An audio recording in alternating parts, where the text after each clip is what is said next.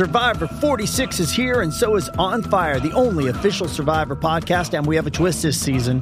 The winner of Survivor 45, Dee Valladares, will be joining us every week. We're going behind the scenes of the biggest moments, the how and the why things happen, and the strategy and analysis you can only get from someone like me, a Survivor winner. Listen to On Fire, the official Survivor podcast, wherever you get your podcast. 皆さん、こんにちは。安住紳一郎の日曜天国、アシスタントディレクターの真帆亀山です。日天のラジオクラウド、今日は667回目です。日曜朝10時からの本放送と合わせて、ぜひお楽しみください。それでは、10月25日放送分、安住紳一郎の日曜天国。今日はゲストコーナーをお聞きください。それでは今日のゲストです京都からリモートでの出演になります歴史学者磯田道文さんですおはようございますおはようございます。よろしくお願いします。よろしくお願いします。今日はご自宅ですか？はい、自宅におります。へえ忍者好きのお嬢様と大相撲好きの奥様がいらっしゃいますねそうですね。なんか途中で入られちゃ困るんだけど、心配だったのが、あの、私、うなぎを家で飼ってるんですけど、うなぎを飼育するための、あの、ブクブクのモーターのブーンって音が入んないかって大丈夫だっていうことでした。はい。はい。先生うなぎ自宅で飼ってるんですか？飼ってるんですよ。へえはうなぎの飼育ってどうですか？養満業者みたいなもんですよね あのね、えー冷凍赤虫っていう、あの、糸ミミズを冷凍で買ってきて溶かして食べさせるんですよ。はんで、小魚みたいなんと一緒に泳いでたら、なんか自然に近い状態を作ってると、少し減ってるからひょっとしたら小魚も食べてるのかもなという感じ。そうですかうん。自宅で育ってるものなんですね ねえ、育ちますね。うなぎの寿命がいくらなのかいろんな説があってわかんないですけど、いつまでこの子と一緒にいるんだろうと僕も思ってるんですけど。へーじゃ空気を送り込んでモーターでそうです、そうです。いるんですね。いや、恐るべき強さですよ。少々外出てもね、あの、連れてきたばっかりの日ね、えーっと、そうですね、半日ぐらい外出てたかもしれないのに生きてたんですよ。あいや、で、水槽から後で調べ、水槽から。やっぱり皮膚呼吸の、エラより皮膚呼吸の比率が結構高いみたいで生きると。はい本当絶食も半年ぐらいは耐えられるっていう説もありますね。あと、犬並みに鼻が利く。ええ隣の水槽にもう一匹昔飼ってたんですけど、わかるんですよね。これすごいなと思いました。はあ、うん隣に違う生き物がいるとか自分の仲間がいるっていうのが分かるわけですね、うん。それと、これは僕の勝手な想像なんだけど、うなぎのかば焼きを食べた日は、なんか俺もやられるんじゃないかと思って、なんかおとなしいような気もするんですよね。それは磯田先生側の気持ちが強いと思いますねそう、そういう肝りかもしれないね、これはね。でも確かあれですもんね富士山の8合目くらいで天然のうなぎが見つかったって言ってそうなんだ。山登りもできるって言ってましたよ、ね華厳の滝も登るとかうん。そう、登るんです。あの、ね垂直に登るんで、あの、全面を全部、あの、ガムテープで留めて密閉してるんですよ。水槽の蓋をあうんで、もう一匹目はかわいそうなことしたんで、あの、冬眠したから大丈夫だと思って、春先に少し開けといたらですね、はいそっから出て、あの、絨毯にぬるぬるを全部塗りつけて、それで発見が遅れて干からびさせてなくなって、もう、ごめんよって言って、もう、3日ぐらい僕もう泣いてましたよ、もう。そうですか。そうん。絨毯が逆にうなぎのぬるぬる取っちゃったんですそうね取っちゃった。うあーん。普通ね絨毯がダメになって嘆くところですけどああ。いやいやいや、面白いなったな、あれや。磯田道文さんのプロフィール改めて紹介します1970年昭和45年生まれ49歳岡山県のご出身です。2016年から京都に拠点を移し現在は国際日本文化研究センターにお勤めです。2003年武士の家計簿で第2回新潮ドキュメント大賞を受賞。2016年には「無視の日本人が都の利息でござる」のタイトルで映画化され大ヒット。その後も歴史ものとしては破格のベストセラーを連発。令和の司馬遼太郎との呼び声が高い歴史学者磯田先生でいらっしゃいます。先生本屋さんで本売れてますね、今これ。なんかね、本当日版とか東販とか、なんか、卸元を見ても随分、週で1位になった時もあるみたいだから、びっくりしましたね。だけど、まあ、感染症のことに関心があるので、それにお答えしたいということでありますから、あの、ちょっと、ことがことだけにそんな売れたから喜べるというような本じゃないなとは思ってますけどね。文春新書から先月18日に発売されました感染症の日本史ということで、はい。歴史学者の磯田先生がさまざまな古文書から感染症に書かれた文献などを引用して解説をしてくださっているということで、うん。先生は2011年の震災の時もそうでしたけれどもはい。歴史学者として古文書の中から現代に還元できる事実をいろいろ紹介していくというはい。作業されてますんでまさに磯田先生らしい本ですね。そう、歴史とは靴であるっていうのが僕モットーで、世の中は安全に歩くための靴だと思って、まあそういう題名の本も出したことあるんですけど、なんかね、危ないことが起きたら過去の事例を参照できるっていうのが、まあ人類のいいところなので、まあ地震、津波が来れば災害の歴史、パンデミックが来れば感染症の日本史ということで、ちょっと過去に遡ってヒントがないかっていうふうに、あの、探しては出したんですけどね。歴史と言いますと政治経済あってもはい芸術の歴史などがやっぱり注目される中でこういうパンデミックの歴史も古文書の中に残ってるんですね。残ってるんですね。教科書に出てくるのは政治史がほとんどなんですけど、あの、調べてみれば病気についての歴史がたくさんあって、まあ中でも患者の歴史っていうのが僕結構大事だと思ってて、病気の歴史をやると病気そのものかもしくは病気を治すお医者さんの輝かしい歴史になっちゃうので、やられてしまうその患者の側の立場からどうやって乗り越えていくのかっていう問題を寄り添って考えるっていう歴史叙述を痛感しましたね、今回は。そうですかうん。はしかとか天然痘などは江戸時代から存在が知られていましたのでその時の庶民の経験談みたいのが残ってるんですね。え、ある程度ありますね。はしかとかになったらやっぱりあのー今と同じで、みんな困るから自粛が始まったり、お風呂屋さんに人がいないとか、はい、うん、あとみんなが罹患すると、柑橘類ことにみかんの値段が上がったりするわけですね。へえやっぱり効くってことなんですね栄養が。そうですよね。みかん1個がね、800円ぐらい、16問とかまあ、えもっとかな、うん。あと、九年坊っていう高級な柑橘は1750円、35問もしたっていうからね。うんその疫病が流行った時にみんなが欲しい欲しいってなって今のお金でい。1750円ぐらいそう、高級みかんになる九年坊なんてそのぐらいですよ。へえ栄養価が高いんだね、あれはね。やっぱりみかんや金、金柑だって高いんですもんね。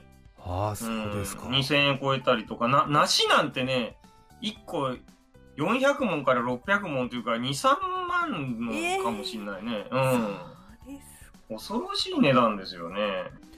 なんとなく200年前400年前でもほとんど私たちの今の行動と一緒っていうことですか？一緒ですね。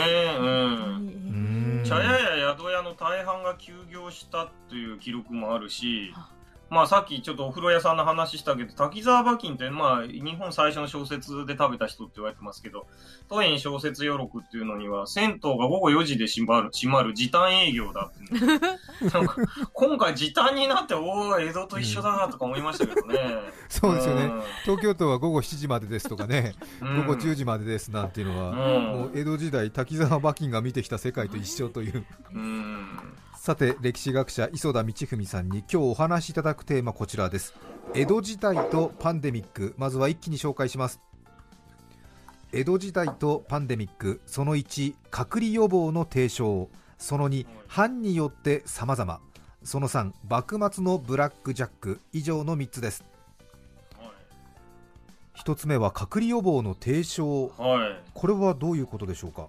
えっとね、これまで感染症になると、あのー僕らは予防するのが当たり前ってされてますよね。なんで、まあ予防っていうか隔離して予防するっていうのが。はいうん、ところが、あのーそんな昔から感染症うつるのを遠ざけるっていうのが当たり前でもなかったんですよ。うん例えば、放送とか、まあ、天然痘ですよね。そんなの流行ると、これはもう疫病神のたたりなんだと。はい疫病神にはおまじないをすればいいからっていうんで、家の前に張り紙をして追い出そうとするわけですよ。うんで、まあ、こういうメンタリティはもう迷信で言ってたんですね。はい迷信を信じてた。ですが、ある時期からちゃんと隔離しないといけないよという医者が登場すると。誰が提唱したんですか？一番先にこれはね、山梨県のお医者さんで、橋本白樹さんという人で、はいこの人、お母さんが賢い人で、隔離で成功して生まれたんじゃないかという人もいるんですけど、あのどういうことかというと、はしかが流行ったんですよ、ある年、江戸時代に。そしたら賢い女の人が移されちゃ困るというので、家の難度に閉じこもって、それで、あの、食べ物も工夫したんでしょうね。無事にその妊娠していた女の人だったから閉じこもったんですけど、はい子供を産んだと。うんで、これが橋本白樹のお母さんだって言うんですよ。はで、このお母さんの子供が大きくなって母親からもう病気になったら近づかないんだよ。家の中でも自己隔離するんだよ。みたいなことを言ってたと思うんですよ。あはいまあその説が正しいならば。ええで、この橋本白樹は医者になって、断毒論ってあの毒を断つと書くんですけど、という本を書いて、天然痘の隔離予防を訴えるようになるんですよ。お母様が無事病から立ち直った、まあ偶然に近い感じの経験則から、これははい。隔離離れて生活していると映らないんじゃないかと予想を立てて実践したということですね。そう、まあ、橋本はその後、長崎へ行って西洋医学に触れたりするからこういうことができるようになるんですけど、で、当時は感染者がいると、わざと感染者から贈り物をもらって触るとか、人形とか、はいそれで子供のうちに天然痘かかっといた方がいいからとかいうようなんで、わざと移させたりとか、すごいことやってたんですよ。コロナパーティーとかね、今もね、うん。進行してる人いますね。そう。そう、ああいう進行しちゃうことがあった。んで、言葉がわかる子供には言い聞かせて感染者に近寄るなとか、はい流行時の贈り物は断れと。うん送ってきたらちょっとこう触らないように処分しなさいとか、はいまあ感染症だってこれ命に関わる天然痘だからですけど、これであと感染者の衣類や食べ物は素早く移るので、衣類は洗濯してくださいと。あと古着を、あの、不用意に買わないようにしましょうとかね。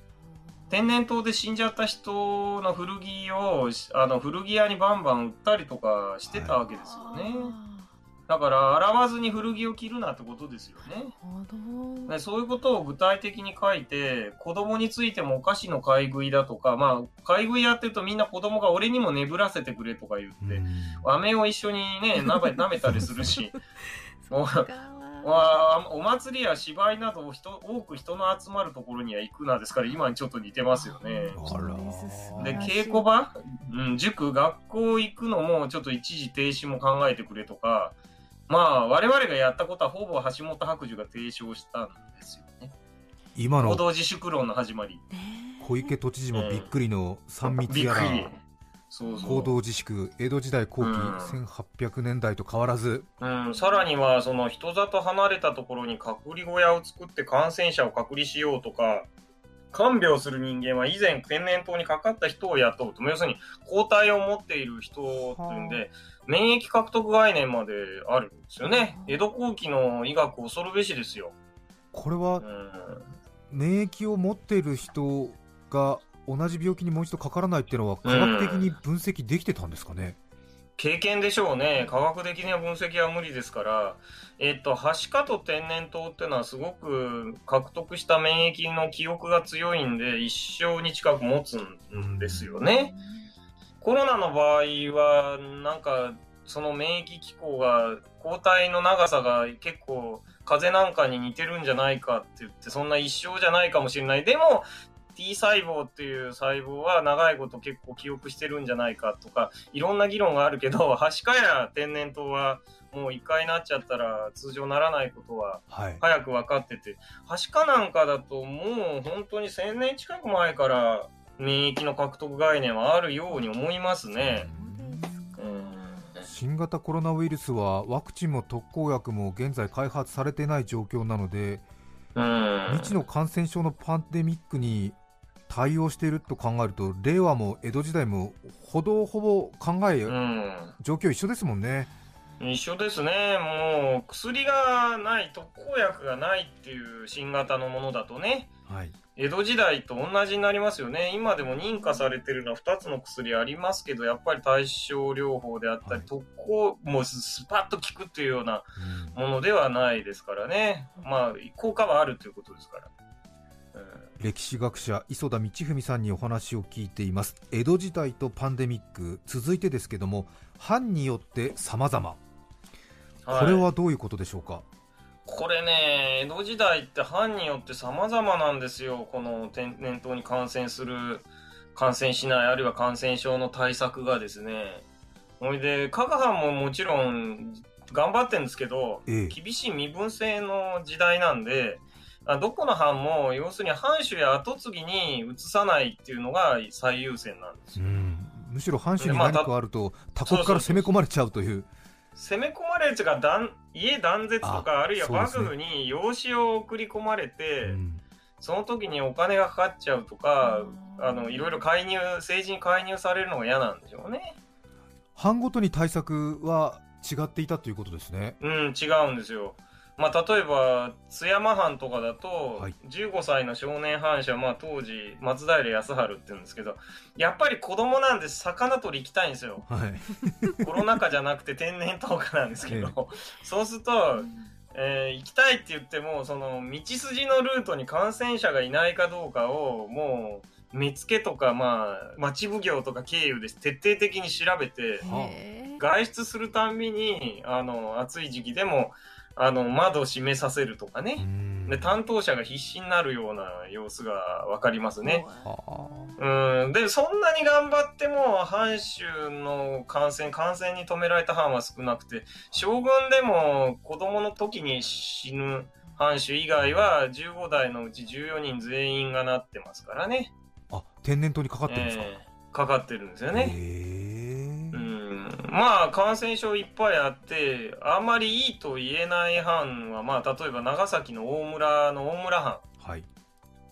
感染者は人里離れたところに隔離されてですね家族も立ち入れずですねほいで生活費が自己負担なんではい。ほいでそこへ持ち込んだ品物はもう出しちゃダメとか言うから人財産なくなるという。ええ。なんか大村藩の隔離ってのは援助なき隔離政策で、うん破産するんですよ患者が出ると。はあ。強制隔離で。ひどい話ですよね。うん。大村藩はでは休業要請と保証がワンセットにはなってなかったという。なってない。保,、ううん。ん、保証なき休業要請みたいなその隔離要請みたいな。ことで。でまあこの藩でもあんまりこの悲惨さを見たんであの長与戦災という、はい。あの後に日本の衛生を作るあのお医者さんが出てくるんですよね。うん、いや、いや、長与生って珍しいよね。昔の女子プロレスラーの長与さんも今調べたら大村出身だって言うから、その一族から衛星を作った名字の人が出たんだな。へえ長与千草さん。はい。他の藩の取り組みで注目するところありますか？あ、米沢藩そうかもしれませんね。あの、米沢藩山形は、自粛せずに藩割と援助してくれる。はあの、殿様に移すなってんで、国民生活への影響が大きすぎると、殿様一人を守るのに、はいそれで上杉鷹山という、ここは名君として知られる人ですので、知られた人ですので、あの、指揮を取っててですね、はい藩士に感染者がいても、藩に、要するに県庁にですね、出勤してもいいと。うん行政機能をストップさせないとしたんですね。はうん。その上、江戸から天然痘専門の医師団を呼び寄せてですね、対策チームを作ると。あへうえん。ほいで、山の奥の方だと医療格差が生じることを非常に問題視して、ええ町場はいいけど山奥は医者が行かないからなんとかしようとかね。うんまあ、医療費や医薬品類のあの無償提供をやろうとしてみたり藩が、はい、給付を行うと。米米沢沢藩はうん感染者死者はどうなったんですか、いや、ところがこれだけやっても、8300人以上の感染者と2600 2064人の死亡者を出したんですよ。だ結構から、うん、出ましたね出ました。だから、メイ君が手を尽くしても感染症と対峙することは非常に難しい。新型コロナウイルスでもそれぞれの知事の対応とか国の対応が違ってどれがいいのかというのは今いろいろ言われてますけど当時の藩によってもやり方いろいろですね、そうなんです。だから米沢、ただね、米沢モデルっていうのが今の、今風に言えばやっぱり注目されて、うん。米沢藩の行政のあり方って多藩で手本にされるので、はいなんか逆に言うと、完全に感染症に勝てるわけはないんですけど、でもよくやってるっていうことは、やっぱり当時の心の人を打ち、あの、江戸時代の行政を改善はしたと思います。はあうん自粛と保証セットでやってた藩ってのはないんですか？いや、あるんですよ。あるんですか？これがわ小さい藩なんですけど、ええ岩国領って言った方がいいかもしれない。岩国藩って言って、その、毛利家の家来っていうか一族ですね。毛利家の一族にあたる、あの、岩国が3万石ぐらいだから、だいたい人口で言うと3万人前後だと思うんですけど、はいうんここが、あの、感染者だけじゃなくてですね、看病した人や訪れた人まで徹底した濃厚接触者を特定して隔離する政策をとって、しかも援助も出すんですよ。はうんすごい。あ働けない部分はじゃあ生活費出しますよと藩がそうなんですよ。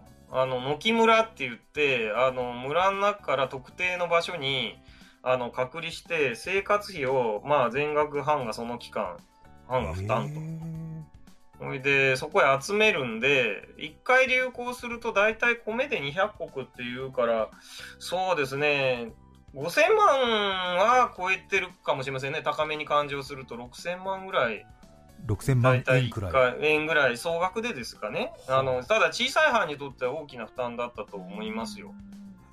岩国藩はそれでどうなったんですか、いや、結構ね、効果上がった可能性があります、これは。は岩国手厚いですけど、その徳川将軍のほとんどが感染した天然痘に岩国藩主の殿様で感染したっていう記録が見つかってないそうなので、ないとは言えないかもしれないけど、あの、感染しなかった可能性が高いという、そう。僕は見立てですね。はい。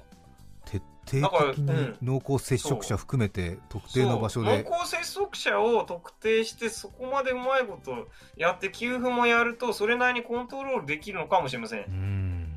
うん。やっぱり給付がないとどうしても生活は背に腹は変えられぬということでいろいろはい。当然やってしまうっていうことなんでしょうね。そう。でまあこんなんで、まあ、昔ね学生時代に岩国とか資料調査やったんですけど、うん。その時はねあなんかすごいことやってるなぐらいだったんだけどこのやっぱりコロナ禍になってもう一回歴史学者が思い出して調べて直してみるとそういうねあのすごい事例とかも分かりますよね。感染症の日本史っていう本にまとめようと思わなかった思わなかったら僕ももう一回これを見ようとは思わなかったと思うんですけどこういう資料をね。そうですねうーんそれではここで1曲お聴きいただきます新宿区のタルルートさん29歳女性の方からのリクエスト Aqua Timez で虹お聴きください著作権使用許諾申請をしていないため、リクエスト曲は配信できません。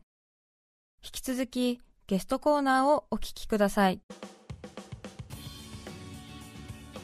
改めまして今日はゲストに歴史学者の磯田道史さんにお話を伺っています。磯田道文さんの新刊感染症の日本史文春新書から税別800円で好評発売中です。ぜひご一読ください。さて磯田道文さんの江戸時代とパンデミックおしまいは幕末のブラックジャックです。はい。これはどんなお話でしょうか？これはですね、あの、手塚治虫さんはですね、大阪大学医学部のご出身だっていうのは皆さんご存知だと思うんですけど、はいご先祖も医者が多いどころか、実は、あのお家は日本の現代の医学を親戚うちで作ったようなお家だっていう、その様子を書いたんですね。はい手塚さんのひいおじいさんの、うんそのまたお父さんの手塚良泉も幕末の医者だったというそういう話を書いていたんですけど、はあ。うん。これはどこでお知りになったんですか？いやあのー国立公文書館でいろんなこと調べてたら手塚さんの祖先のが秋葉原に屋敷を持ってたっていう資料が出てて、い、やアニメの祖先秋葉秋葉に家あったんだみたいなこと言って。えー、辿っていくとやっぱりあのーいいお医者さんがたくさん出ててですねへえそれでまあ面倒見がいい祖先がいたようで手塚家が、はい。医者仲間のお手伝いさんの下働きの男が勉強熱心だったから門人にしてあげるよって言って頭いいな君はとかって医学者あげるよとか言って長崎留学までさせると。それはあの大月俊斎という人なんですけど、はい。あの昔も医者は金持ちだったんですけど人育てのために随分手塚さんの祖先はお金を使ってその下働きの男が大月俊斎という大医学者になるんですよ。後に大医学者になるわけですね、ええ長崎でねこの大月は西洋医学を学んであの当時の外科医って傷口が縫える程度なんですよ。はい大怪我した場合に重要なのは中で出血してどんどん血が出てくる血管を糸で縛る血管結紮っていうんですけど止血手術。はい。体の中の血管を糸で縫いや縫ってあの縛ってと血を止めるっていうのができなきゃいけないんですよ。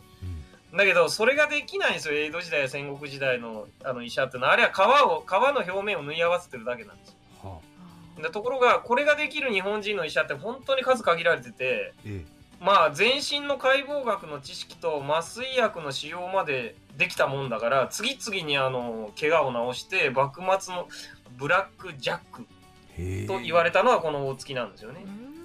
その大月俊斎を引き立てたのが手塚治虫さんのひいひいおじいちゃんってことですか？はいはい。で、このひいひいおじいちゃん大月に親戚を見合わしたりいろいろこうして、この大月家と手塚家で日本の医学を作っていくので、例えば幕府にお願いして、先ほど流行ってた橋本白寿ができなかった天然痘対策を、この手塚家と大塚家が頑張ってやるんですよ。天然痘の研究所っていうか、首藤って言って、あの、ワクチン接種場、首藤所っていうのを作るんですよ。はいお玉が池首藤所っていうの。でそれワクチン接種場所ですよね。うんそれで、それが発展して、実は東大学部になるので、春斎は、その手塚、メイドイン手塚家のお金でできた春斎は、その東大医学部の前身の初代頭取になるので、うんだからあの手塚家の 行為が現代の医学と日本人の国民ワクチン接種のもとを作ってるんで、あの家ブラックジャックどころの話じゃないんですよ、本当に。もうリアルブラックジャックなんですよ。いや、だこれ書いてたらね、なんか息子さんの誠さんが、あ、読んだよみたいなこと言って、手塚家の系図みたいなの送ってくれました。はあ。なんか言及してくださいという意味だったんだと思うんですけど。えーあのね、手塚治虫さんの息子さんになるのかな、はいうん。手塚誠さん。ええええ。誠さんが、えそうですか。いやすごいところでつながりますね。しかえもそれがうん。漫画アニメの聖地秋葉原に邸宅を構えてるなんていうのはまた随分ドラマチックな、うんうん、邸宅はまた別の場所なんですけど、まあ、屋敷を屋敷を。譲ってもらってるっていう、うん、え。ーそれでだからあれでねすごい影響を受けてるのかもしれないですよね。なんかヒューマニズムみたいなのが手塚漫画にはありますんでね。そうですよね。多分そういう影響を受けて本当はやってほしかったのかもしれないんですけどあの手塚家の人たちは修さんに医者をね医者以上の社会のお医者さんになるようなアニメを生み出してくれてその中のね一つがきっとブラック・ジャックなのかななんて思いますね。ですね。さて今日は歴史学者磯田道文さんにお話を聞きました。先生京都での生活長くなりましたね。長くなりましたね本当。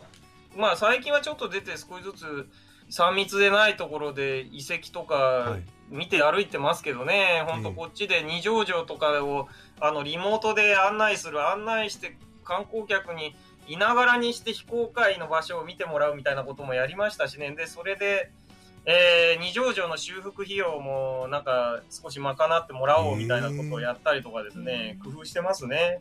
オンラインライブツアーのガイドを担当して。そう市に頼まれて、はい。へ先生もうあのしゃべり倒してるんじゃないですか？喋り倒しました。はい、ここのが、いや、本当にね、徳川慶喜が15代が最後にあのえ二条城から出ていった裏口の門っていうのがあるんですよ。はいそれで、ね、とぼとぼ出ていくんですけど、その門ってね、近寄ってみるとね、太平の時代の武士だから落書きだらけなんですよ。はもう記念にね、あの二条城の門番を頼まれた旗本たちがね、自分の家の家紋だとか自分の名前だとか彫り込んだり落書きをしてるんですよ。で、その横をもうあの表門から出ていくと新政府軍とぶつかりかねないので、え裏口からこっそり大阪へ向けて、おあの二条城から退いて逃げていく、まあ、徳川慶喜が通るという、もうシュールな絵があった様子を喋り倒して紹介するとかね。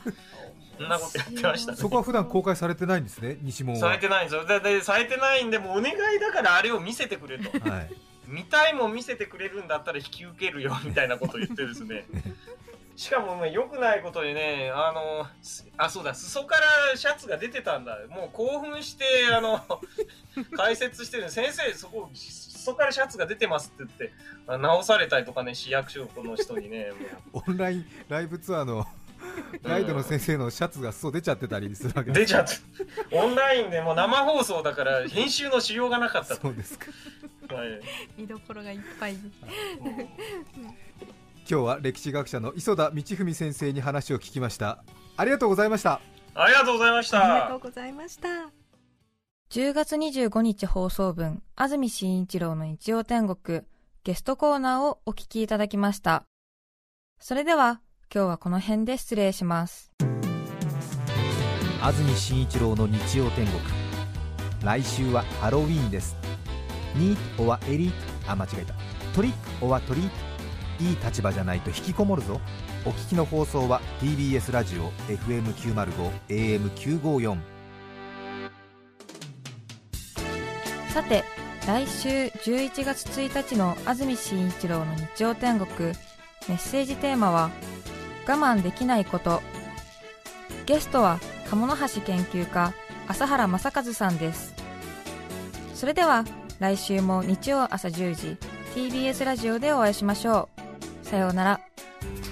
安住紳一郎の TBS ラジオクラウドこれはあくまで試供品皆まで語れぬラジオクラウドぜひ本放送を聞きなされ954905